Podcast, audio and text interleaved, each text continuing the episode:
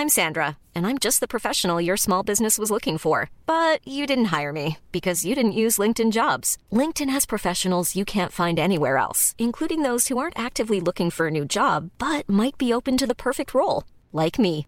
In a given month, over 70% of LinkedIn users don't visit other leading job sites. So if you're not looking on LinkedIn, you'll miss out on great candidates like Sandra. Start hiring professionals like a professional. Post your free job on linkedin.com/people today.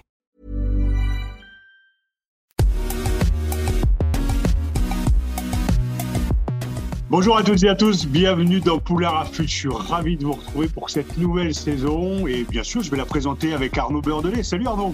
Salut Raph, merci encore de m'accueillir justement pour, pour cette nouvelle saison. Poulain Rafute, vous le savez, c'est le podcast qui rafute le rugby en long, en large et en travers, celui que vous pouvez écouter un peu partout dans votre salle de bain, sur votre vélo, dans votre voiture, dans le métro, ailleurs, en Nouvelle-Zélande ou même à Bordeaux où euh, vit euh, notre invité.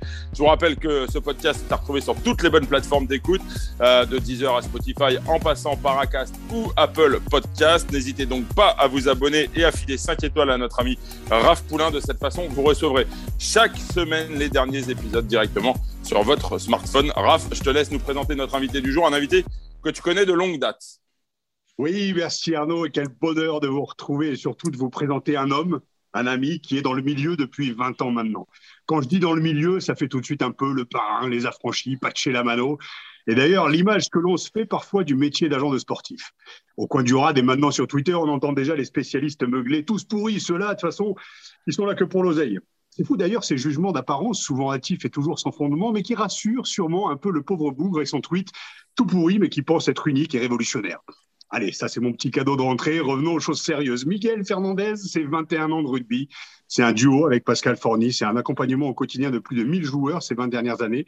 C'est la venue de Dan Carter, de Bottas, de Nonou, de Corletto, d'Hernandez. Miguel Fernandez parle cinq langues, donne des cours sur l'économie du sport en école de commerce. Il connaît tous les rouages de ce milieu rugbystique qui a bien évolué depuis ses débuts pro en 1995. Il nous donnera son point de vue sur ces changements, ces évolutions, ces déviances aussi, parce que tout n'est pas rose et vous l'imaginez bien. J'en veux pour preuve les galères aujourd'hui pour avoir des joueurs en interview. C'est une tannée dans certains clubs, mais je m'emballe. On va en parler. Au-delà d'être un bon mec, Miguel, c'est un ami qui m'a accompagné pendant près de 20 ans dans mon parcours de joueur au début, mais surtout dans mon parcours d'homme. Je dis un ami parce que dans les moments compliqués d'une après-carrière, le téléphone sonne moins et t'as vite fait de passer de 5000 connaissances aux vrais amis sur qui tu peux compter sur les doigts d'une main. Pour ma part, j'ai la chance de les compter sur les doigts de mes deux mains et de mes deux pieds. Et je dois avouer que Miguel a une place bien particulière car c'est l'un des rares à avoir toujours répondu présent pour une discussion, une accolade ou un café. Et je crois pour conclure que l'une de, ses, de ses grandes forces, pardon, c'est sa capacité d'empathie et d'écoute qui pourrait de nos jours en inspirer plus d'un dans notre cher rugby. Et comme on est un peu entre nous et que c'est la rentrée et que je suis heureux, ben je, tenais juste à vous dire que j'étais ravi d'être là. J'étais bien content de partager ce moment aussi avec toi, Arnaud Beurdelet. Donc, euh, bienvenue à tous les deux. Bienvenue à toi, Miguel, dans Poulain Rafut. Salut. Salut, salut Raph. Bonjour Arnaud. Ravi Bonjour. Miguel. D'abord, juste une précision, pas d'erreur dans le portrait dressé par euh, Raph? Euh, non, en, en, en, réalité, il a, il a quand même omis quelques, quelques anecdotes, mais peut-être que je vais en distiller quelques-unes parce que Raph, je le connais depuis euh, quand tu es arrivé à Paris, 98-99, en fait, cette génération-là, euh, qui, pour l'anecdote, a été le, euh, à l'origine en fait de ma, de ma transformation professionnelle, de mon ancien métier de cadre dirigeant à, agent sportif. Et c'est à cause, ou grâce plutôt maintenant à, lui, à d'autres, les gars qui, avec qui tu partageais de bons moments comme euh, Mathieu Blin, Pierre Rabadan, Salim Tebani, enfin j'en oublie euh, évidemment. Et euh, voilà, c'est effectivement, Raph, c'est un gars particulier quand même. C'est vraiment quelqu'un de particulier, une vraie, une vraie nature. Je ne vais pas faire son portrait parce que je n'ai pas son talent, mais, mais voilà, c'est quelqu'un de bien. Bon, on va disserter de tout ça, messieurs. On va rentrer dans le, dans le vif du sujet, hein, parce que l'actualité, c'est évidemment euh, Cheslin Colby qui a signé à, à Toulon alors qu'il lui restait deux années de contrat avec, euh, avec le Stade toulousain. Des joueurs qui ne vont pas au bout de leur contrat en rugby, c'est plutôt rare. Hein. Miguel, euh, vous allez pouvoir euh, témoigner. Euh, est-ce que c'est un phénomène qui va se généraliser? Est-ce que c'est un one-shot? Est-ce que c'est un nouveau modèle économique qui est en train de se, se mettre en place? On va, on va en parler. Miguel, le premier sentiment euh, qui vous vient quand on évoque ce départ de Cheslin Colby on, en parle beaucoup ces derniers jours. Il euh, y a des pour, il y a des contre. Euh, voilà. Moi, j'aimerais avoir l'avis d'un agent sportif qui accompagne les clubs, mais qui accompagne aussi les joueurs et qui a surtout un regard sur l'économie de ce sport. C'est quoi votre sentiment aujourd'hui, Miguel?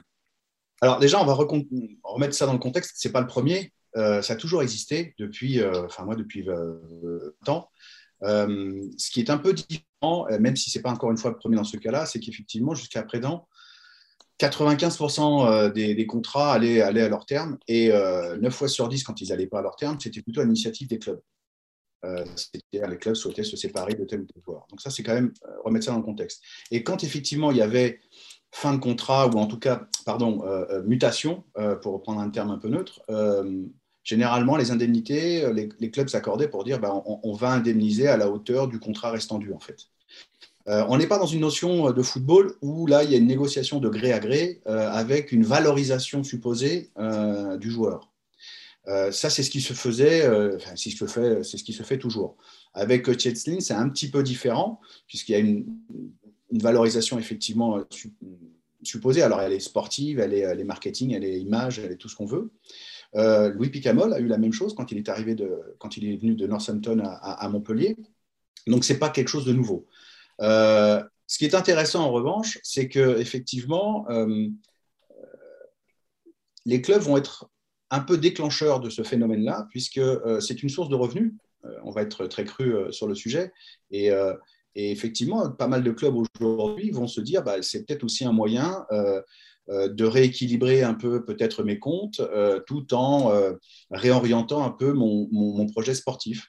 Donc c'est un peu les deux choses. Alors dire que ça va être quelque chose de systémique, je ne sais pas. Ça, enfin, après, il faut, faut, faut, faut, être réaliste le rugby n'est pas un marché mondial. Euh, si vous voulez jouer au rugby professionnel, c'est soit l'exil britannique, euh, l'Angleterre, la France, un petit peu l'Italie.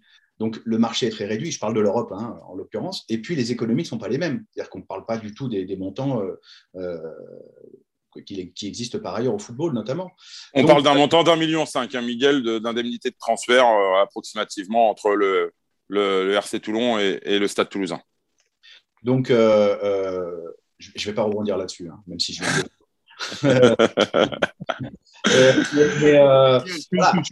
fais juste une, parenthèse. Le, cas de, de, Gaël Ficou, qui au milieu de l'année dernière euh, part pour, euh, de l'autre côté du périph' pour, euh, pour le Racing, pour les aficionados, pour les passionnés, pour les supporters, mais que ce soit de La Rochelle, de Toulouse, de Vesoul ou d'ailleurs, en fait, ça montre voilà une, évolution de, notre sport aussi qui est un peu où l'image est un peu entachée. Tu, connais mon amour des, euh, des, valeurs et on passe un peu pour, pour des vieux cons.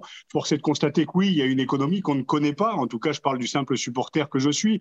Euh, on a, on, a l'impression que euh, l'amour, ça me fait de dire ça, mais l'amour du maillot, à la limite, c'est quelque chose qui est secondaire, voire tertiaire maintenant. Il y a, la, comme tu le dis, il y a les intérêts économiques, il y a il y a, il enfin, Colby, on l'a vu, euh, avait gagné des titres euh, avec Toulouse. C'est quand même une grande surprise. Gaël Ficou, qui n'est pas allé au bout de son contrat. Est-ce que c'est le club? Est-ce que c'est son choix? Est-ce que c'est le Racing?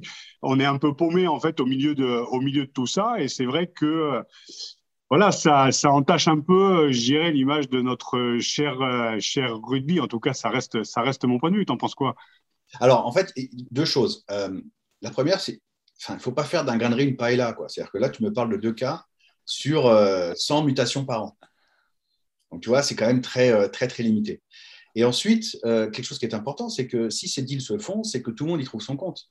C'est-à-dire le club qui, qui, libère le joueur, le joueur en lui-même et le, club qui le reçoit. Donc, en fait, c'est du win-win-win, quoi, pour, parler, pour parler anglais. Donc, on n'est pas, encore une fois, dans une dans un côté euh, mercantile euh, euh, où on donne la valeur à un être humain. Je, prends volontairement ce, terme-là. on n'est pas aujourd'hui. Il faut savoir que les joueurs de rugby ne sont pas des actifs comptables, à l'instar de, leurs collègues du foot. Faut savoir qu'aujourd'hui, un club de foot se valorise aussi par le, potentiel rachat, enfin vente, pardon, en l'occurrence, par la, par la potentielle vente de certains de ses joueurs. Donc, ils sont vraiment considérés comme des actifs comptables. Euh, ce qui n'est pas du tout le, cas dans, le rugby. Alors, juridiquement, etc., ça pourrait se faire, mais c'est absolument pas. Euh, et puis on n'a pas les moyens. Enfin, il faut rester aussi à sa place. Euh, le rugby, c'est quand même une, petite économie et c'est un petit marché.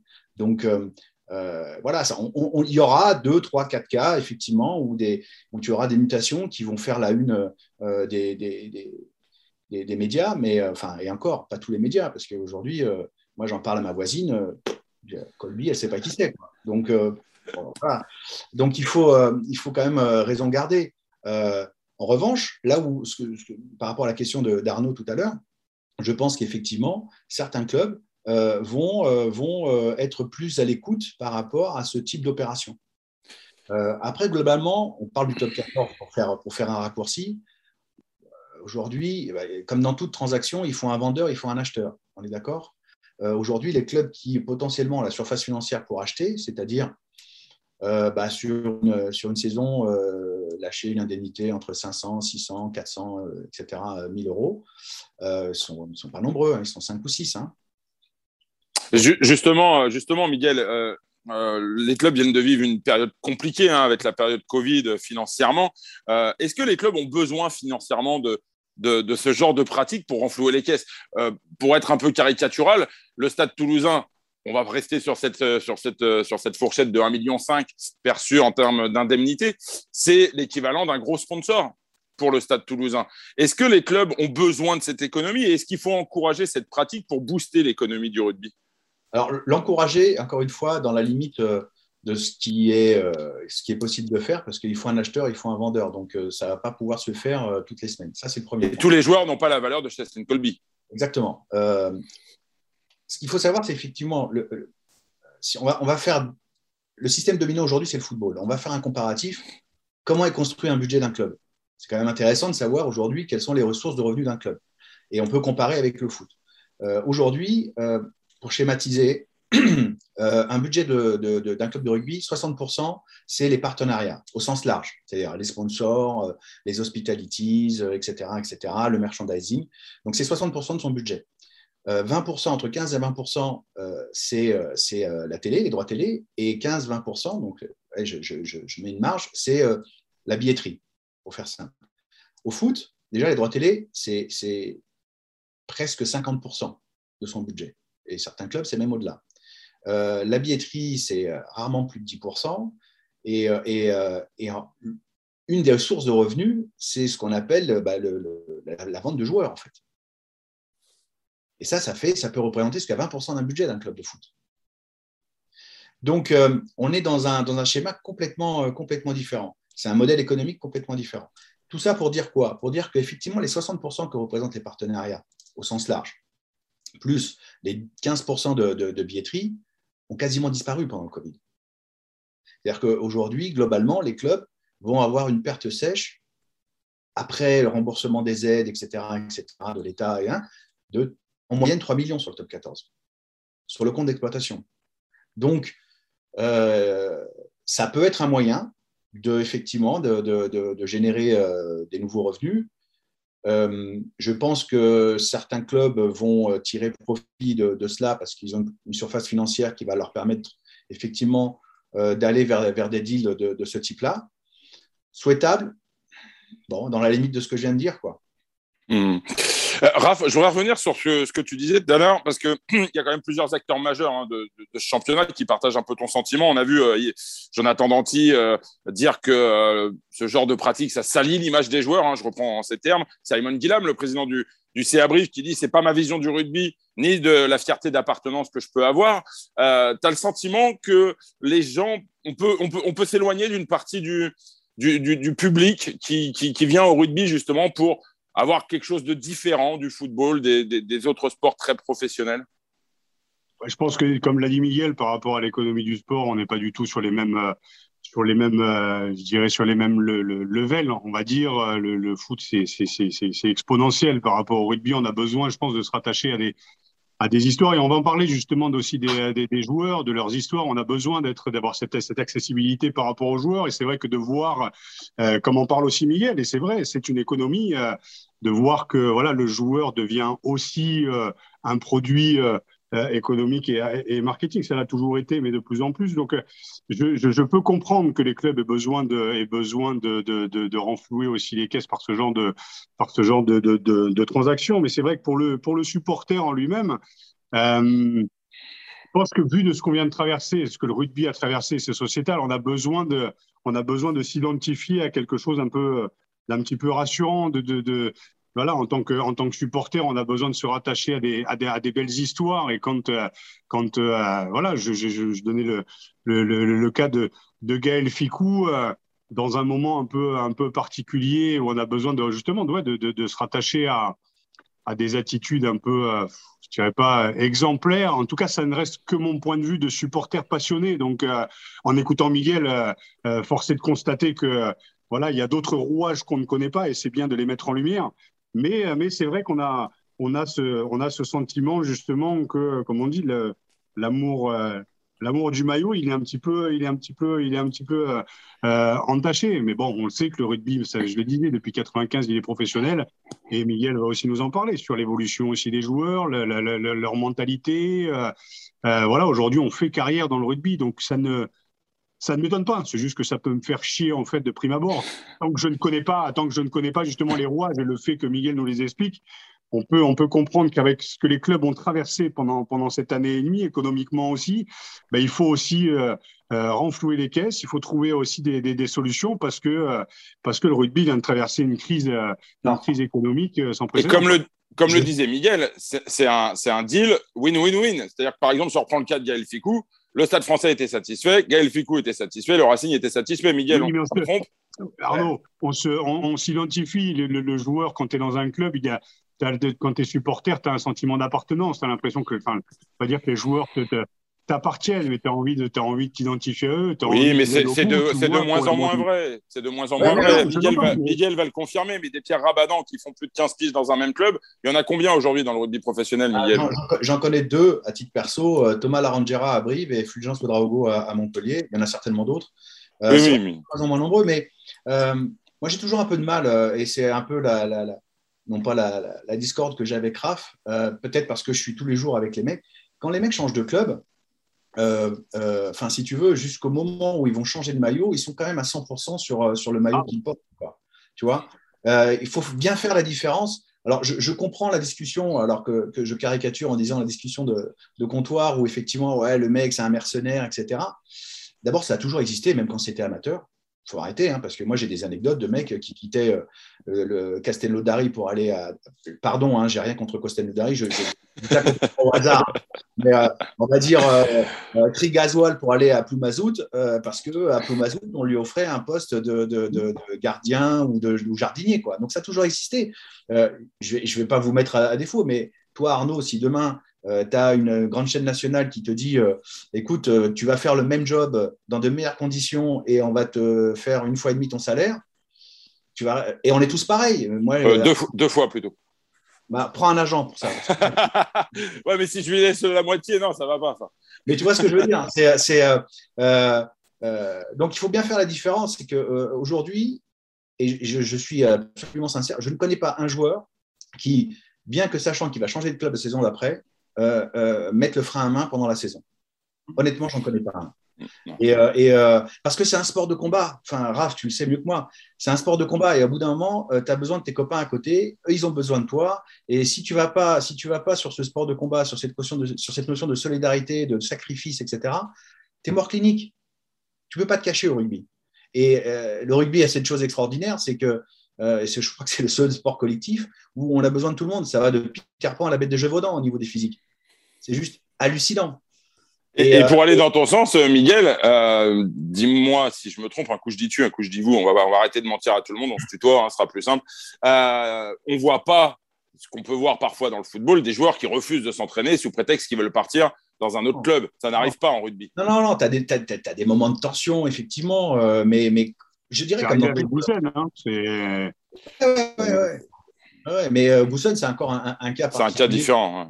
Ouais, qu'on a vu de loin, etc. Et bon. Euh... Ça lui a pas porté chance. Ouais, ouais. Enfin, là... après, je suis pas là pour juger, mais mais euh... et après les joueurs qui viennent qui viennent euh, en dehors du territoire, euh, il faut bien comprendre aussi, c'est que ces gars-là, ils viennent aussi. Enfin, moi qui suis issu de l'immigration. Euh, quand tu vas dans un pays, euh, c'est pour rendre ta vie meilleure euh, pour toi, pour ta famille, etc. Donc, quand tu viens d'Argentine, quand tu viens de Nouvelle-Zélande, quand tu viens d'Australie, quand tu viens, bah, tu viens en France aussi pour ça. C'est-à-dire qu'il ne faut pas oublier quand même, ces, ces mecs, ils, ils, laissent tout à 15 000 bornes, quoi. Fam famille, euh, sauf euh, la femme et enfants quand ils en ont, mais ils laissent tout et ils ont un objectif, c'est effectivement bah, faire en sorte que demain soit meilleur pour, pour l'enfant. Parce qu'une carrière de, de, joueur de rugby, en moyenne, c'est 8 ans. Quoi. Et tu, gagneras, que... tu gagneras jamais assez d'argent en tant que joueur pour arrêter de vivre après. Voilà. Ah, J'en ai connu 4 en, en, 21 ans qui euh, potentiellement pourraient, pour arrêter de bosser. Donc, euh, qui donc? Ouais, C'est sans surprise, euh, les Richie Mako, euh, Wilkinson, Dan Carter, etc. Ouais. Mmh, maintenant avec ce, avec ce transfert. non, mais il ne touche rien hein, sur le transfert, lui. Hein. Hein il touche rien sur le transfert, Chesley. C'est vraiment. Ah, il, il, augmente ses émoluments quand même. Mais puisqu'on parle d'argent, Miguel, il y a une, une question qui, qui, qui, me tarabuse quand même. Euh, le président Le Maître du RCT a dit qu'il voulait monétiser le transfert euh, de Cheslin Colby. Toi qui connais bien l'économie du rugby, et j'aimerais bien avoir l'avis de, de, de, de, Raph aussi, puisqu'il parlait de, produits marketing pour, pour définir les joueurs aujourd'hui. Euh, Est-ce que c'est possible aujourd'hui, comme dans le football, de monétiser un transfert? Quand on met, je reste sur cette somme de 1,5 million, quand on met 1,5 million comme ça d'indemnité de transfert, est-ce que derrière, en vendant des maillots, en augmentant le tarif de ses abonnements, on peut rentabiliser un tel transfert dans l'économie du rugby que tu connais très bien? Ça me paraît un peu compliqué. Euh, en revanche, oui, monétiser, c'est-à-dire que tu vas quand même avoir une source de revenus supplémentaire, en tout cas tu le supposes, parce que tu as une star dans ton, dans ton effectif. Euh, parce qu'aujourd'hui, euh, il y a les, les, leviers assez classiques, les, les, maillots, les billets, mais c'est tout ce qui est autour, c'est-à-dire la consommation, euh, que tu fais autour du stade, euh, le billet que tu augmentes pour les sponsors. Euh, tu peux aussi rentabiliser en faisant intervenir la star ou les stars auprès de tes partenaires et tu prends un billet au passage. Enfin, il y, a quand même tu vois, des, canaux qui sont, qui sont différents. Un million, enfin, si supposer que ce montant soit, soit exact d'un million cinq, ouais, ça fait quand même beaucoup d'argent hein, à rentabiliser. Mais mm-hmm. Mais je comprends, je comprends la démarche et c'est une démarche aussi de, de cette nouvelle euh, caste de présidents euh, qui, euh, qui, ont une vision euh, d'entreprise euh, qui historiquement, on en a eu besoin parce que, parce que le rugby euh, mourait un peu de sa, de sa consanguinité et on a eu besoin de cette ouverture. Donc, avec des présidents qui venaient du monde de l'entreprise et qui ont un peu rationalisé, si tu veux, les, les différents flux euh, financiers, qui ont rationalisé ou organisé les, les, les, différentes démarches structurelles d'un club. Donc, c'est aussi intéressant. voilà, c'est donc pour répondre très clairement à ta question, oui, tu pourra effectivement avoir des sources de revenus supplémentaires. Est-ce que ça va te, rembourser euh, l'indemnité? Euh, Je ne sais pas. tu as vu l'évolution, hein. on l'a dit, tu es arrivé en 2000 dans le monde du, dans le monde du rugby en tant qu'agent de, agent de sportif. Euh, tu t'occupes aussi d'entraîneur et on en parlera après. Euh, tu as vu l'évolution aussi des salaires. Moi, très honnêtement, en 2005, je pense que j'arrête ma carrière, je suis à 6 ou 7 000 balles. Euh, il y a eu une explosion des salaires. Je pense qu'il y a eu l'arrivée de la Coupe du Monde en France aussi qui a, qui a permis justement aux joueurs de gagner plus. Il y a eu aussi cette bulle spéculative autour des GIFs pendant, pendant des années.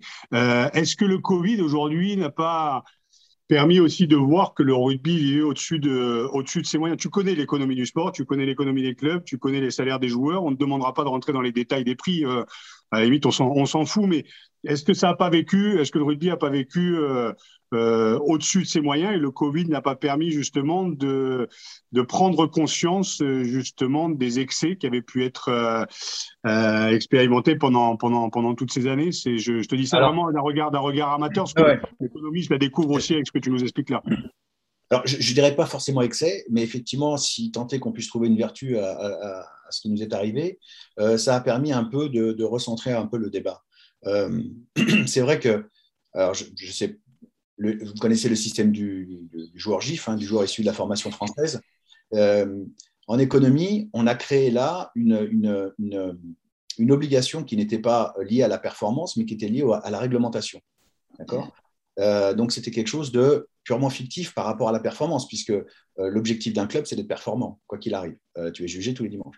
Donc là, effectivement, on a créé une espèce de, bulle spéculative, mais l'origine en fait de, cette notion de GIF, elle est, parfaitement louable et, elle est sautable. Et aujourd'hui, on, en voit, je pense, euh, les fruits. C'est qu'il faut favoriser, euh, faut favoriser effectivement l'émergence de joueurs qui soient issus de, notre, de nos centres de formation. Alors, je dis joueurs issus de centres de formation, quelle que soit la nationalité, puisqu'en droit, on n'a pas le droit de faire discrimination sur la nationalité. Donc, il y a eu quelques, non pas quelques travers, mais effectivement des clubs qui se sont dit bah, on peut en profiter pour faire venir des joueurs très jeunes qui ont des capacités un peu en normes, euh, génétiquement, j'en sais rien, etc., qui viennent euh, des, des, des qui viennent d'Afrique du Sud, etc. Bon, bref. Euh, donc on a créé effectivement quelque chose d'artificiel autour du GIF, mais qui était, à mon sens, peut-être nécessaire pour bah, le rugby que l'on voit aujourd'hui et cette équipe de France qui est quand même plutôt intéressante, parce que c'est quand même la vitrine de notre rugby. sur une grille de salaire, d'un club, en fait, vous avez, pour faire simple, quatre catégories. D'accord? Euh, Vous avez euh, les minots qui sortent des centres de formation. D'accord? Donc, en moyenne, c'est. Euh, beaucoup d'argent, et pardon si j'en choque certains, hein, parce que, mais on est dans une économie très spécifique. c'est en moyenne entre 2 et 4 000 euros. D'accord? Je parle en net, d'accord? Avant impôt c'est des garçons qui sont de centre de formation et qui signent leur premier contrat. On est dans ces zones-là. Ensuite, vous avez des joueurs, euh, on va dire, plutôt sporadiques, c'est-à-dire que c'est justement ceux qui suivent, ceux qui sortent du centre de formation et qui vont faire une feuille de match sur 3-4. Donc, ces joueurs-là sont entre 5 et 7 000 euros à peu près, 6 000 euros. Je parle du top 14. Hein. Euh, après, pour la Pro D2, on fait moins 30%, moins 25%. Ensuite, vous avez les joueurs, euh, j'ai envie de dire, de rotation. Voilà, c'est-à-dire c'est les joueurs qui font une, feuille de match sur deux. Là, on est sur grosso modo euh, entre 10 et 10 et 14 000 euh, euros. Enfin, 8 et, 8 et 14 000, c'est variable sur l'expérience et spécificité du poste. Enfin, je ne vais pas rentrer dans le, dans le détail. Selon les clubs, selon les clubs aussi. Évidemment, selon l'économie du club. Vous avez les joueurs euh, bah, incontournables, ceux qui sont les premiers sur la feuille de match. Donc là, c'est variable, ça va entre 15 et, et 25. Et puis, vous avez les internationaux et les stars. En fait, entre la première catégorie et la dernière catégorie, c'est-à-dire les stars et, les jeunes, c'est les seuls qui n'ont pas vu leurs émoluments touchés par la crise Covid. Tous les autres ont vu leurs émoluments compressés en moyenne de 20%. C'est-à-dire qu'aujourd'hui, un joueur de top 14 euh, qui joue euh, ses 20 matchs par an, euh, qui touchait 15 000 euros, ben, on va lui proposer un contrat de 12 000 euros. Pas parce qu'il est moins bon, mais parce que l'économie fait qu'aujourd'hui, c'est plus compliqué d'arriver à 15 000 euros. Le salaire moyen en top 14, c'est ça, hein, c'est 14-15 000 euros à peu près. Hein. Hmm. D'ailleurs, Miguel, on voit, hein, à l'exception de Cheslin Colby, le marché des transferts, globalement, a été relativement calme euh, cette saison. Euh, est-ce qu'il y a un vrai effet Covid ou est-ce que euh, c'est aussi voilà l'économie qui souffre globalement au-delà au-delà du, Covid? Et, et, quels sont les leviers finalement pour, pour les clubs aujourd'hui pour moins souffrir économiquement? Alors, le, fait qu'il y ait moins de mutations, euh, c'est le terme consacré au rugby. On ne dit pas transfert parce que sinon, c'est vrai. On ne peut pas se mélanger avec les footeux.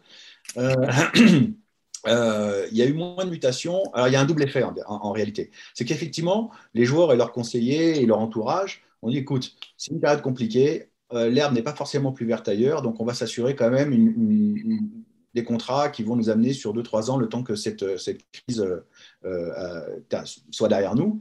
Et il y a un deuxième phénomène qui n'est pas toujours perceptible, c'est ce que j'appelle le phénomène Coupe du Monde. C'est-à-dire qu'aujourd'hui, pas mal de. Alors, je parle des, des, joueurs euh, établis, internationaux, etc., sont plutôt calmes jusqu'à la Coupe du Monde. C'est après la Coupe du Monde que ça peut évoluer, que ce soit en France ou à l'étranger. C'est-à-dire que généralement, il y, y, a une espèce d'effet de, boom, booster de, Coupe du Monde parce que voilà, la planète du sport euh, a les yeux braqués sur le rugby. Et euh, effectivement, à ce moment-là, tu as, tu, as des, tu as un effet booster sur, les salaires. D'ailleurs, les plus grosses euh, écarts, les plus gros écarts de, de, salaire, en tout cas les plus grosses évolutions salariales, sont post-Coupe du Monde ou pendant la Coupe du Monde, parce que quand on dit post-Coupe du Monde, quand un garçon arrive en 2008, c'est que son contrat a commencé à être euh, négocié en 2007 avant la Coupe du Monde. Vous voyez le, timing. Quoi. Donc euh, voilà, c'est un double phénomène. On l'a vu hein, avec l'effet Coupe du Monde en, 2007, j'en parlais tout à l'heure, avec euh, l'explosion justement en France. il y avait, il y a eu voilà le, phénomène, le phénomène Chabal qui est un exemple et qui est un peu une, voilà, qui était l'arbre qui, qui, cachait la forêt. Mais on a besoin aussi d'avoir euh, des stars dans notre, dans notre championnat. Donc, euh, c'est clair que l'évolution, euh, l'évolution des salaires, elle est, elle est normale, elle est, elle est légitime. Après, moi, j'avais, j'avais une question pour, pour, pour Miguel aussi. C'est pendant cette, cette période Covid, on a vu qu'en fait, tous ou la plupart des joueurs, en fait, ont fait l'effort, mais sans, sans trop, trop rechigner, toi en interne et sans citer de nom, est-ce que ça a été un peu plus compliqué avec certains qu'avec d'autres Non, non. tout, le monde a joué le jeu, tout le monde a compris. tout le monde a joué le jeu. je pense qu'on a été un des premiers sports collectifs d'ailleurs à le faire. je parle sous, votre, sous contrôle d'Arnaud, qui est un spécialiste du sport au sens global. Mais, mais non, non, effectivement, effectivement j'ai eu aucun souci à, enfin, les clubs n'ont pas, pas, beaucoup de soucis à, faire, à convaincre les, joueurs de baisser leur salaire. Quoi. On a eu quelques, quelques retours de, de, de, clubs qui ont justement communiqué sur l'entente, je dirais, entre guillemets cordiale entre le club, les joueurs aussi qui se sont réunis pour décider aussi euh, d'eux-mêmes parfois de, de, de, baisser les salaires. Et je pense que c'est important de, c'est important de le dire. Je prends toujours cette, euh, cet exemple. Euh, euh, euh Arnaud, tu parlais justement de, Pierre, hein, tout à l'heure, de Pierre Rabadan, qui, dans la période compliquée qu'avait vécu le Stade français en 2011-2012, euh, Pierre avait décidé, avec, euh, une anecdote que j'aime beaucoup raconter, parce que parce qu'elle montre aussi que euh, au-delà de ce qu'on raconte sur le côté marketing des joueurs et tout ça et les plus-values qu'on peut faire, ben voilà, ce, Pierre et, ah, Sergio, pardon, Sergio Parisi avait décidé justement de ne pas augmenter leur salaire et limite de les baisser pour pouvoir garder les joueurs et garder certains joueurs dans un climat de crise qui avait traversé le, stade français. Donc c'est important de le mettre aussi en lumière parce que euh, ça montre aussi une forme d'exemplarité qu'on aime bien mettre en avant dans le. Oui, ouais, ça, fait du bien à nos égaux, mais, mais, mais c'est une réalité hein, malgré tout. Alors je ne dis pas que ça a été vrai à 100%. Il y a toujours eu des mecs qui ont un peu rechigné, ceux qui étaient en fin de contrat pour qui c'était compliqué. Il y a toujours. Mais globalement, euh, objectivement, ce qui a été plus compliqué en fait à négocier, c'est que entre les différentes instances, euh, à savoir euh, l'UCPR, donc qui est le syndicat qui, unit les, clubs professionnels, le syndicat Proval des joueurs, nous-mêmes Interval, le syndicat des, des agents, en fait, l'UCPR souhaitait faire une, une comment te dire, une baisse de salaire uniforme. Et voilà, on va négocier, tu vois, un peu comme des accords euh, comme une convention collective, on va vous faire euh, moins, moins 20, moins 30%, etc. Ce qui était inapplicable, puisque en fait, euh, d'abord l'économie des clubs est complètement différente, et puis la santé, et puis comme je disais toujours, faire moins 20% à un, joueur qui touche 3 000 euros, c'est pas la même chose à celui qui en touche 30, quoi. Alors évidemment, celui qui a 30 000 euros vit comme quelqu'un qui, gagne 30 000 euros, etc. J'entends tout ça, mais donc en fait la difficulté elle était plus là, c'est-à-dire que et c'est ce qui a un peu ralenti la mise en œuvre de, de certains de, de cette baisse-là. Et en fait, on a essayé de, se mettre d'accord sur le fait que c'était quelque chose qui devait être club par club, parce que chaque club a sa propre économie. Euh, à son rapport aux joueurs, à son voilà. Et puis, il faut savoir qu'il y a eu ces, retours, non pas à meilleure fortune, enfin si, ces retours à meilleure fortune, c'est-à-dire que la baisse était effective. Et il y avait un challenge de bah voilà suivant ça dépendait des clubs euh, si on arrive à tel niveau de performance euh, si on arrive à un tel niveau de remplissage des stades si on arrive à un tel niveau économique par rapport à nos partenaires. Donc voilà il y a eu plusieurs euh, plusieurs explications. Mais globalement effectivement les joueurs de rugby n'ont absolument pas rechigné parce qu'ils savaient que de toute façon il fallait faire quelque chose sinon c'était la, fin de l'histoire quoi Miguel, pour revenir un petit peu sur le, dossier euh, mutation, et après on va, on va, conclure passer au dernier volet de cette émission. Euh, est-ce que tu peux nous dresser un petit peu le tableau de l'encadrement justement de, ces mutations? Est-ce qu'il euh, il existe des périodes bien précises durant lesquelles on doit muter? Est-ce que, voilà, je sais que certains sont favorables à ce qu'il y ait un mercato d'hiver, par exemple, comme on peut le voir en football On aimerait avoir avec Raph ton, ton, sentiment par rapport à ça et que tu nous détailles un petit peu justement ce qui existe et peut-être ce qu'il faudrait dans un monde idéal. Alors, avant de vous dire ce qui existe, euh, avant de vous dire mon, pardon, mon, sentiment, je vais vous dire ce qui existe. Aujourd'hui, euh, un joueur peut, signer pour un autre club euh, à tout moment dans sa dernière saison. D'accord? C'est-à-dire qu'il signe ce qu'on appelle une lettre, d'embauche, une promesse d'embauche, ce qu'on appelle communément les, pré-contrats. D'accord? Je parle bien de sa dernière saison de contrat, hein, là où il est. il y a un accord aujourd'hui réglementaire, il y a un règlement qui spécifie que les clubs ne peuvent pas solliciter et faire une offre à un joueur qui n'est pas dans sa dernière année de contrat. Et s'ils le font, il faut qu'ils préviennent le club dans lequel est le joueur, et, euh, à ce moment-là, ils ont l'accord ou pas l'accord. Euh, et il n'y a pas de période pour signer ces fameux pré-contrats. Il faut les signer à tout moment.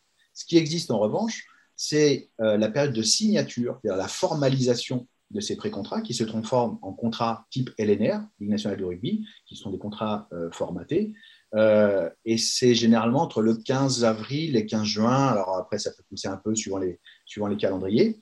Euh, où là, effectivement, euh, c'est la concrétisation formelle de qui a été convenu auparavant. Voilà. Donc, il n'y a pas de mercato d'hiver, il n'y a pas de mercato vraiment d'été, etc. cette période de, deux mois dont je, viens de vous parler, c'est juste la, la, la, la, concrétisation de ce qui a été fait. Mais on peut discuter euh, de, mutation. Et d'ailleurs, aujourd'hui, on est le 30 ou on est quel jour Le 31, je crois. Euh, je, je, discute certains avec, euh, je discute déjà avec certains clubs pour la saison prochaine. Enfin, j'ai déjà démarré, voire même l'expression de certains besoins pour la saison 22-23, voire 23-24. On me dit bon, voilà, j'arrive à échéance avec tel, type de joueur, tel profil, il va falloir que je commence à réfléchir. Donc, il y a vraiment de l'anticipation. Donc, on est bien d'accord, on peut signer un pré-contrat quand on veut dans sa dernière saison. Voilà, ça, c'est le premier point. Je pense que plus que cette euh, euh, facilité à pouvoir signer ou cette possibilité de pouvoir signer, ce qui gêne un peu l'écosystème du rugby, c'est l'annonce. À quel moment on annonce euh, la mutation? Pour des raisons, bah, voilà, c'est compliqué pour les sponsors, pour, pour ses partenaires de club, pour le président, pour sa communication, etc. Euh, à une époque, euh, je crois que c'était Pierre-Yves Revol qui était à l'époque euh, président de la Ligue, il avait instauré le fait qu'aucune annonce ne pouvait être faite de mutation avant genre. Le 1er avril, je crois, non? C'est pas le 1er avril? Oui, possible. Je ne me souviens plus de la date. Bon, personne ne l'a respecté, c'était assez contraignant, etc. Les journalistes faisaient leur boulot, donc des fuites, des fuites, des fuites arrivaient, donc ça créait toujours des problèmes, etc. objectivement, et ça, c'est mon point de vue. Je n'ai pas l'impression qu'il faille, euh, qu'il faille forcément encadrer euh, ce type d'annonce, faire comme au foot, un mercato d'hiver, parce que tu donnes rendez-vous quand tu fais ça. Mm. il y a un effet pervers, c'est-à-dire que tu donnes rendez-vous, donc quelque part, tu vas donner envie à certains acteurs de vouloir entrer dans la danse alors qu'ils n'étaient pas forcément en recherche de quoi que ce soit. Après, c'est c'est-à-dire qu'on ne peut pas dire ouais, les transferts, ça peut être dangereux, etc. Je parle bien de transferts. Hein, et puis en même temps, essayer de l'encadrer en donnant rendez-vous aux gens pour le faire. de, donner, une, date limite, je trouve ça intéressant parce que, et je me mets à la place des joueurs, et je vais prendre le cas d'un cas que tu connais bien, justement, qui est Christophe, Christophe Furios, qui est parti de, de Casse pour aller à Bordeaux, qui a été, ça a été une annonce assez tôt quand même dans, la, dans, dans sa dernière saison euh, euh, à Castres. Je me mets aussi à la place, à la place des joueurs. Euh, ça peut, ça peut entacher aussi sur, je vais pas dire sur la motivation, mais le fait de savoir que ta figure tutélaire, ton entraîneur, et en plus Dieu sait que Christophe quand même a cette figure paternaliste hyper importante pour beaucoup beaucoup de joueurs, et on l'a ressenti à Castres justement.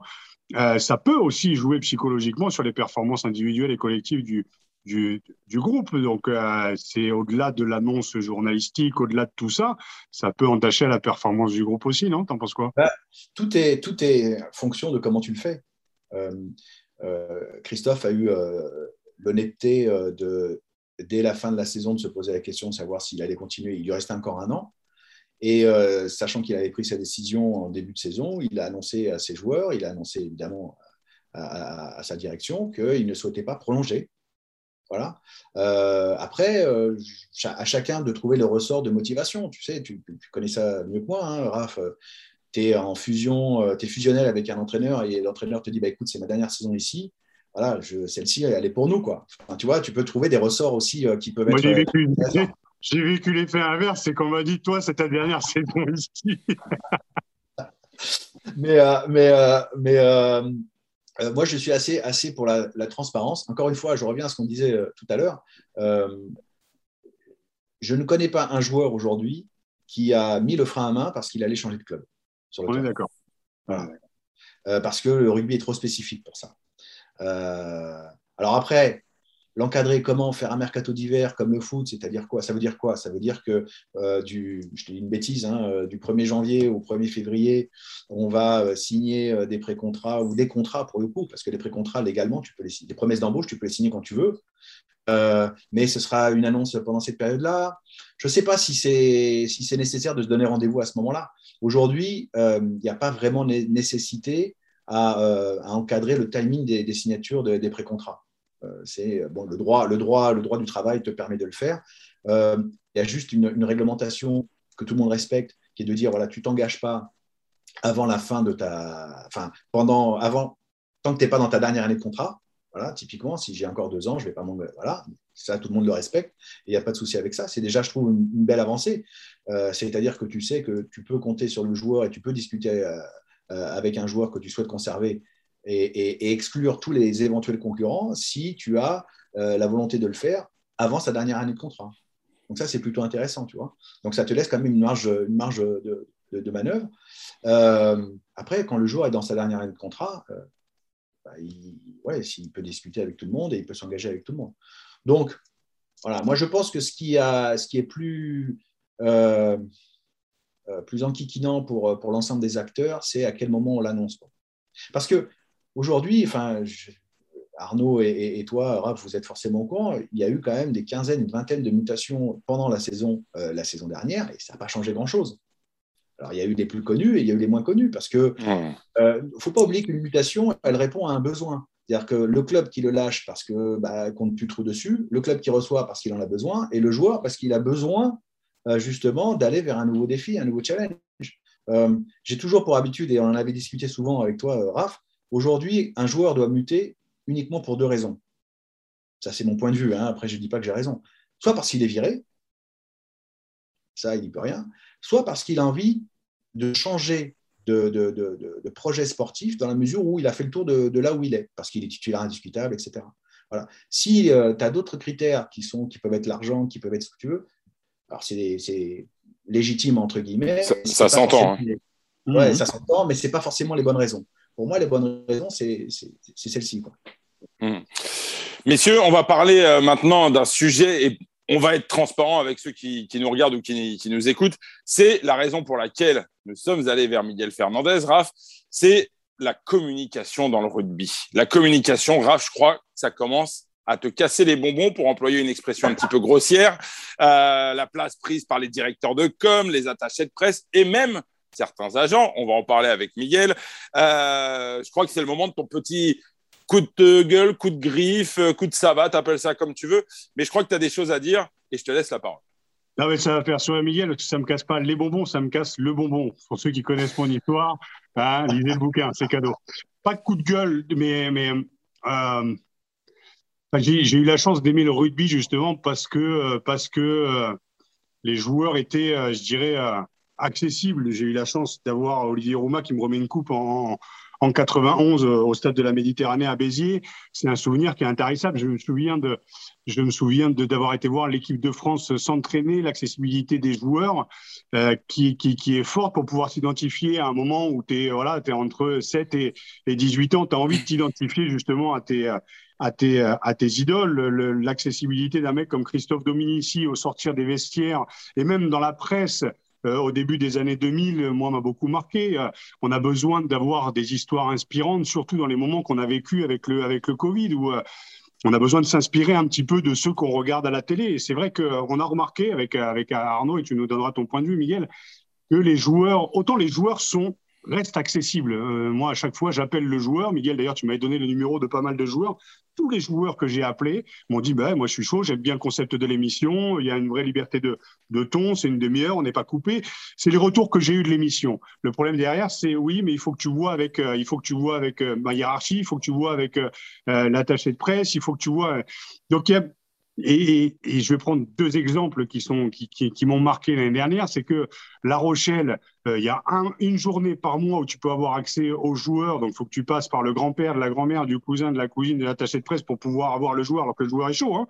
Et euh, ça, c'est pour La Rochelle, mais il y a d'autres clubs aussi qui le font. Alors que d'autres clubs aussi te donnent accès, libre accès aux joueurs. Je pense au Stade Français, euh, je pense à, à Toulon. On a eu une voilà une, une facilité d'avoir les joueurs. Et puis l'autre exemple, c'est l'équipe de France qui euh, aujourd'hui, euh, voilà, j'ai appris que voilà, un joueur qui a pris la parole dans un média s'est fait taper sur les doigts par l'attaché de presse de l'équipe de France parce que parce qu'ils ont cloisonné et c'est une tannée aujourd'hui pour avoir des joueurs de l'équipe de France.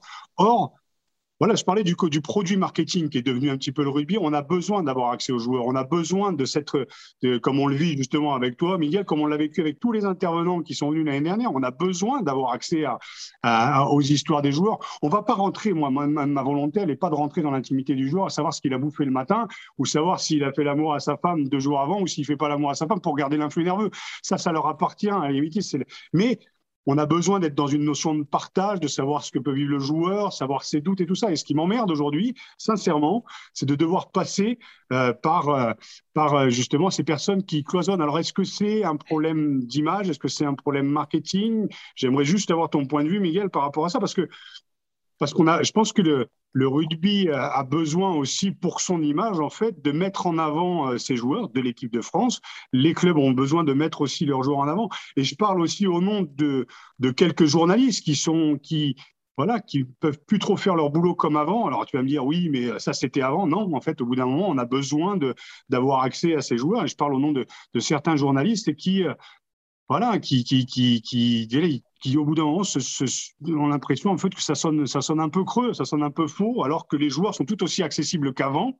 Mais il y a cette barrière aussi qui s'est mise en place au fur et à mesure, qui aujourd'hui, moi, m'emmerde. Donc, c'est oui, c'est un petit peu le coup de gueule de début de saison, parce que, parce que on peut avoir accès à tous les joueurs aujourd'hui en biabi, mais aujourd'hui, il y a toujours ce frein de la communication par rapport au club. Je voulais savoir ce que tu en pensais, euh, Miguel.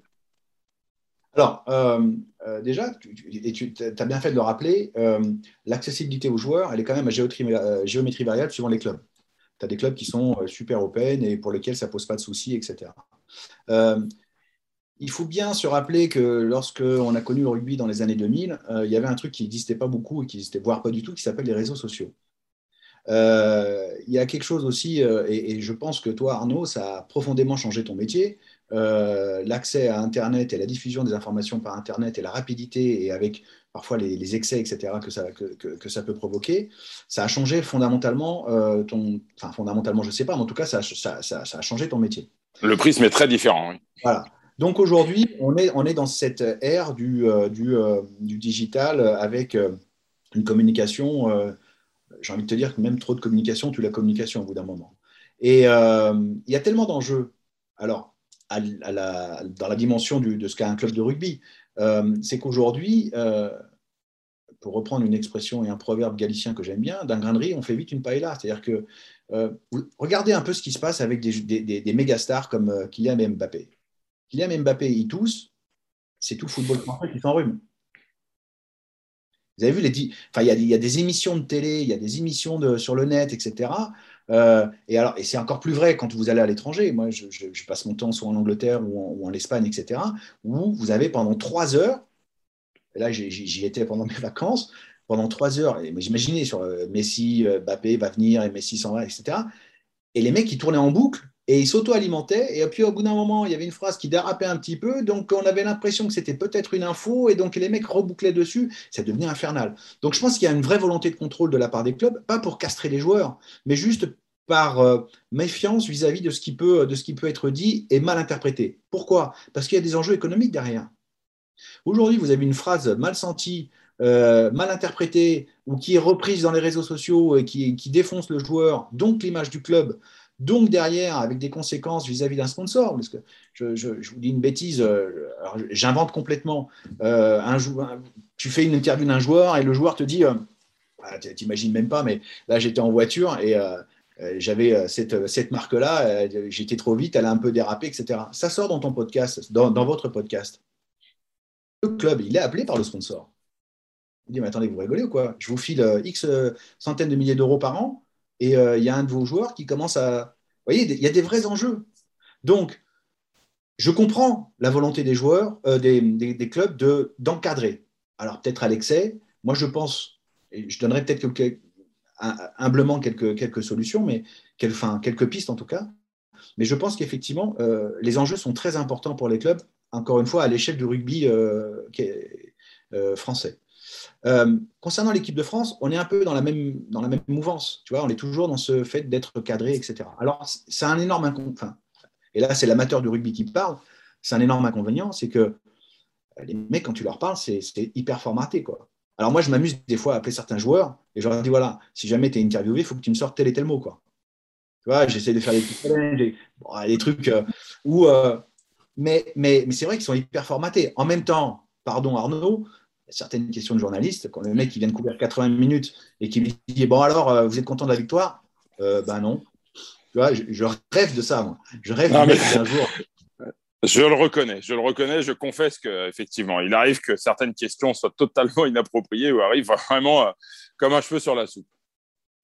Moi, je pense que tout ça est, un, est, euh, enfin, il me semble qu'il faudrait avoir une, démarche très éducationnelle par rapport à ça.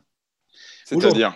bah, Aujourd'hui, le rugby, comme tous les sports professionnels, ont besoin des médias et les médias ont besoin du sport professionnel. C'est une évidence, c'est un couple et c'est ce qui fait, euh, c'est ce qui fait euh, écho aujourd'hui et c'est ce qui nous permet de, vivre à travers les joueurs, à travers les clubs, etc. Et c'est les médias qui euh, retranscrivent tout ça. Moi, je pense que dès le plus jeune âge, quand ils sont en centre de formation, etc., il faut appréhender le monstre média. Et je le dis à dessein comme ça, euh, en provoquant. Je pense que il faut expliquer comment fonctionne un média, il faut expliquer ce qu'attendent les médias, et de la même manière, il faut que les médias aussi comprennent que euh, il faut arrêter de vouloir absolument trouver la petite phrase qui va faire le buzz. Parce que le problème, il est là. C'est-à-dire qu'en face de. Tu as deux acteurs sur ce, sur ce vecteur communication et un troisième qui s'appelle le club. Le joueur qui a potentiellement des choses hyper intéressantes à dire, drôles, euh, tristes, etc., qui sont de l'ordre de l'émotion. Et tu as un, média qui est là, lui, pour euh, faire écho pour avoir le plus de monde euh, autour de lui, enfin qu'il l'écoute ou qu'il le lise. Et donc, ils vont chercher forcément le buzz, quoi. Le buzz. Euh, j'en discute des fois avec des présidents. Euh, un, de tes confrères, Arnaud, avait pris l'interview d'un président en omettant la deuxième partie de la phrase de ce qu'il avait dit et ça ne veut plus rien dire. en fait, il dit l'inverse de ce qu'il voulait dire, tu vois. Donc, c'est très. Voilà. Mais je pense qu'il faut s'apprivoiser. N'y a pas de problème. Et il faut que, il faut que les, les, joueurs se lâchent vis-à-vis des médias. Alors, c'est assez spontané quand ils sont au bord du terrain, quand le, mec qui fait l'interview est assez malin et qui, ou euh, tu vois, ils se connaissent et ils peuvent se lâcher. Ça peut être très, ça peut être euh, très intéressant. Euh, mais je comprends la volonté des clubs de, de, bah ouais, de contrôler, quoi. Parce qu'il y a des enjeux derrière. Mais tu contrôles, tu sais, tu contrôles généralement quelque chose vis-à-vis -vis de quelque chose que tu ne connais pas ou que tu connais mal. À partir du moment où euh, les médias, les clubs et les joueurs bah, se connaissent, se reniflent, s'expliquent, expliquent comment ça fonctionne. Euh, euh, ce qui est intéressant, c'est que Arnaud, quand tu vas voir un joueur, tu lui dis que tu lui dises, bah voilà, aujourd'hui, le prisme, enfin en tout cas la, focale sur lequel je, ou le, truc sur lequel je veux me, concentrer, c'est, j'en sais rien, ton ressenti après, après une blessure ou des choses comme ça, sans vouloir aller chercher à créer le buzz, parce que le joueur va se sentir piégé. S'il est piégé, il se fait taper sur les doigts. S'il se fait taper sur le doigt, il arrête de vous parler. Moi, ce qui m'interpelle, Miguel, Raphaël, et j'aimerais avoir votre sentiment, c'est qu'il y a un, espèce de grand écart. On voit d'un côté un club, effectivement, et Raph l'a cité, La Rochelle, qui organise une journée média par mois, ce qui paraît quand même assez, assez peu.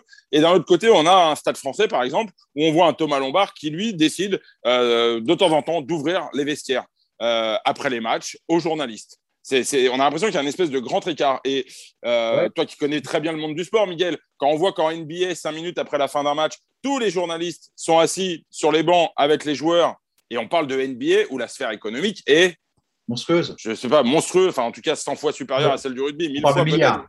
Voilà, donc comment on explique ce grand écart et, comment, comment on pourrait éventuellement le, réduire un peu sans aller à l'excès de la NBA Les journalistes aujourd'hui ne demandent pas forcément à rentrer dans le vestiaire cinq minutes après la fin du match. Je ne vois pas forcément un, intérêt immense.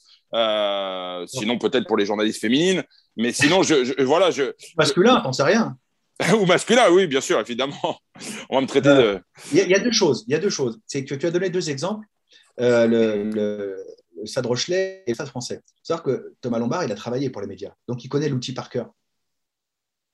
Il sait aussi, entre guillemets, utiliser les médias. Mhm. L'histoire des clubs n'est pas, pas non plus la, la, même. Le côté, euh, je dirais pas populaire avec le nombre de, supporters dans les tribunes, mais l'image du stade français n'est pas du tout la même non plus de, de la Donc, euh, donc euh, si tu veux, tu as deux ADN différents et puis tu as deux club avec euh, à leur tête des personnes qui sont complètement différentes. Et, Thomas, qui est un, Thomas Lombard, qui est un, qui est un homme brillant, il sait, il sait très bien euh, gérer, gérer tout ça. Alors, pourquoi est-ce qu'effectivement, en, en, NBA ou en NFL hein, également, ou en, MLB, effectivement, tu as accès aux vestiaires donc Alors, je te rassure, quand même, c'est hyper formaté. Hein, bien sûr. Ils sont là, euh, c'est deux minutes et c'est pas deux minutes 0-1. D'accord? Et il y a aussi, il y a aussi des questions sur lesquelles tu n'as pas le droit d'intervenir. C'est-à-dire qu'il y a un accord entre les journalistes et, et la franchise. alors, c'est même plus la franchise, d'ailleurs, c'est les propriétaires enfin, de la, la, NBA ou, la NFL, c'est même plus les franchises, où, les mecs te disent voilà, il y a des sujets sur les, que tu n'abordes pas. Voilà. Bon, alors, c'est variable. Mais pourquoi ils le font? C'est parce que les mecs ont discuté avant. Aujourd'hui, il y a, y, a, euh, y a, une organisation, enfin, il y a des repas organisés euh, ou des rencontres organisées entre les, les présidents de club, du CPR, si on veut tout, et, et, le corps des journalistes. Pas à ma connaissance. Non, bah, déjà, ça peut être un bon début. C'est vrai. C'est vrai. Mais, en plus, c'est fondamental pour le rugby. Parce que si le rugby doit exister, si le rugby doit, doit continuer à gagner des territoires, si on doit aujourd'hui faire en sorte que euh, ce ne soit plus que des fans qui regardent du rugby, euh, qu'est-ce qu'on peut faire pour que mon épouse et ma fille regardent un match de rugby euh, Elles qui ne sont pas du tout de, Voilà, le rugby, pour elles, ça leur parle. On a besoin des médias. C'est hyper important. Mais il faut qu'on se mette d'accord sur l'histoire qu'on veut écrire. Non pas l'écrire à, l'avance, mais se dire, voilà, aujourd'hui, il y a des choses que l'on peut faire, il y a des choses que l'on peut organiser, il y a des choses que l'on peut mettre en place. Moi, après, ça ne me concerne que très moyennement. Hein. Je suis ni journaliste, ni joueur de rugby, euh, ni propriétaire, ni directeur, directeur général d'un club. Non, mais est-ce que tu encourages tes joueurs justement à prendre la parole? Est-ce que tu les encourages à aller vers les médias, à, des, tisser des liens? Alors, pas leur courir après, euh, mais de, répondre, de répondre favorablement. Si, après, je, euh, il y a des joueurs, euh, il y a des joueurs qu'il faut, qu'il faut aussi cadrer parce que tu vois, notamment sur les réseaux sociaux, etc. et c'est pour ça que j'ai, on a, on a, tous un petit peu peur du dérapage, du dérapage. Alors, pas mauvais par rapport aux joueurs, mais que tu sais, enfin, c'est toujours pareil. Les mecs qui répondent euh, sur Twitter, sur Insta ou j'en sais trop rien, tu vois, euh, qui répondent et qui font, euh, qui font du buzz sur n'importe quoi. Justement, Miguel, en tant qu'agent sportif, est-ce que, et là, je vais, après, je donnerai la parole à Raph, mais Raph dit toujours que c'est la cour des miracles, les réseaux sociaux. Est-ce que pour toi, c'est un cancer? Est-ce que c'est un risque? -ce que, Comment tu qualifierais aujourd'hui Twitter, Snapchat, Instagram, Facebook pour, pour, pour, pour tes joueurs? Est-ce que tu, tu, leur demandes de tirer le frein à main? Comment, comment, tu, comment tu gères? Alors, ce ne sont pas mes joueurs. Oui, pardon. Les joueurs que, les, joueurs que j'accompagne, mais. Les joueurs. Euh, euh, oui, oui. Je, après, il y a des choses qui sont mises en place. Hein. C'est-à-dire qu'aujourd'hui, tu as des vrais professionnels euh, du, monde digital qui, qui bah, expliquent un peu les. J'allais dire les règles. Ouais, enfin les règles de bonne conduite ou les règles qu'il faut employer sur les réseaux sociaux. évidemment. Euh, voilà, et, euh, c'est utile parce qu'aujourd'hui, euh, il y a aussi une économie digitale qui est très importante, qui va devenir de plus en plus importante. donc, il faut aussi savoir créer une image, il faut aussi savoir se mettre en valeur par rapport à cela, etc. Et d'ailleurs, si vous allez, si vous êtes abonné à certains comptes de, joueurs aujourd'hui de l'équipe de France ou autres, bah, vous vous rendez compte qu'effectivement, il y a une, véritable économie digitale. Et, why not? Et pourquoi pas? Et c'est voilà, moi ça me dérange pas plus que ça. Euh, après, voilà, c'est quand tu commences à toucher la personne, quand tu commences à, extrapoler, à interpréter, ça devient beaucoup plus dangereux. Imagine, imagine Raph, ton histoire euh, aujourd'hui, quoi. Non, mais moi, le, le, parce que s'il y avait eu les réseaux sociaux, on n'aurait peut-être pas gagné tous ces titres aussi au Stade français, parce qu'il y a l'intimité du, et je le comprends, je le comprends tout à fait. Comme le disait, comme le disait Arnaud, pour moi, c'était la cour des miracles. Pendant des années, l'arrivée des réseaux sociaux, il y a eu tout, il y a eu n'importe quoi. C'est fort succès, justement. C'est une boîte parisienne qui fait des interventions dans les clubs, justement pour sensibiliser à l'approche des réseaux sociaux, les risques, justement, ce qui peut être mis en avant, voilà, pour éduquer, on va dire, la nouvelle génération avec ce, ce, ce, nouveau mode de, de, communication qui va devenir, de toute façon, euh, je dirais, euh, indispensable et qu'il faut pas, qu'il faut pas négliger. Et c'est vrai que ça n'aurait pas du tout été la même histoire. Et puis euh, voilà, on refera pas, on refera pas l'histoire. Aujourd'hui, c'est vrai qu'il y a une. Euh, et c'est pour ça que c'est important, c'était important de, de, t'inviter euh, de, pour comprendre un peu les rouages, d'avoir voilà, un point de vue un peu plus posé, peut-être un peu moins dans l'émotion, d'essayer de comprendre un peu comment fonctionnent les clubs, comment fonctionne l'économie, comment fonctionne aussi l'image des clubs, pour qu'on comprenne nous aussi. Ce qui est, ce qui est frustrant et pourquoi mon coup de gueule, c'est que quand tu as envie de faire justement un, quand tu quand as envie de faire un contenu, je dirais, de qualité, alors je vais parler du podcast que, que, que, j'ai depuis, euh, de cette émission que j'ai depuis, depuis cinq ans maintenant, on part sur la cinquième, euh, la cinquième euh, saison. la frustration, c'est de se dire, comme tu l'as dit, il y a des, des vulgairement des putaclics, quoi. C'est du porno-clic pour, pour, pour créer le buzz et c'est assez frustrant parce que Euh, D'un côté, il y a, ce buzz qu'on veut créer pour pouvoir, euh, pour pouvoir bouffer. Et puis de l'autre, une volonté aussi de comprendre le joueur, de comprendre l'histoire d'un club, de comprendre euh, la psychologie du joueur. Tu connais mon amour du, coaching mental, de comprendre la sensibilité. Et c'est ça qui est intéressant. Et c'est moi ce, que j'aimerais aussi pour mes enfants, c'est qu'ils puissent s'inspirer des joueurs actuels, essayer de les comprendre en profondeur. Et c'est vrai qu'on ne peut pas tout cloisonner non plus. Donc, il y a eu beaucoup d'excès avec les réseaux sociaux pendant des années. Il y a eu l'effet inverse. Tu sais, c'est comme une personne qui fait 130 bars et qui un jour va faire en faire 80. Ah, Elle va passer de l'introversion à l'extraversion. Ça va être plein d'excès. Et puis l'idée, ben, c'est le principe de la vie aussi, c'est de trouver l'équilibre entre, entre les deux excès.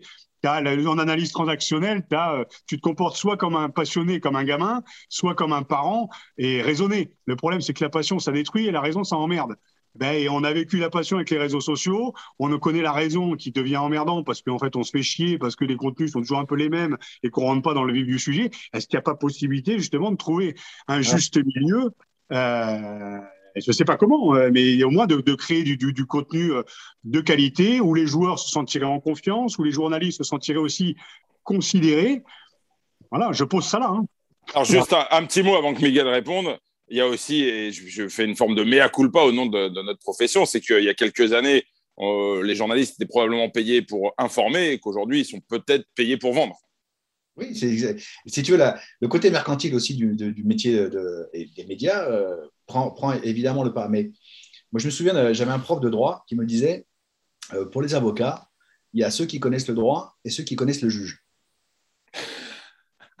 Et si je peux t'inviter à un truc, Raph, prends ton numéro de téléphone, appelle tous les clubs, tous les attachés de presse, tu leur expliques ce que tu as envie de faire et, ce, pour, quelle est ta démarche, etc. Toi ou Arnaud, hein, mais et je pense que ça ira beaucoup mieux parce qu'on on craint toujours ce qu'on ne connaît pas.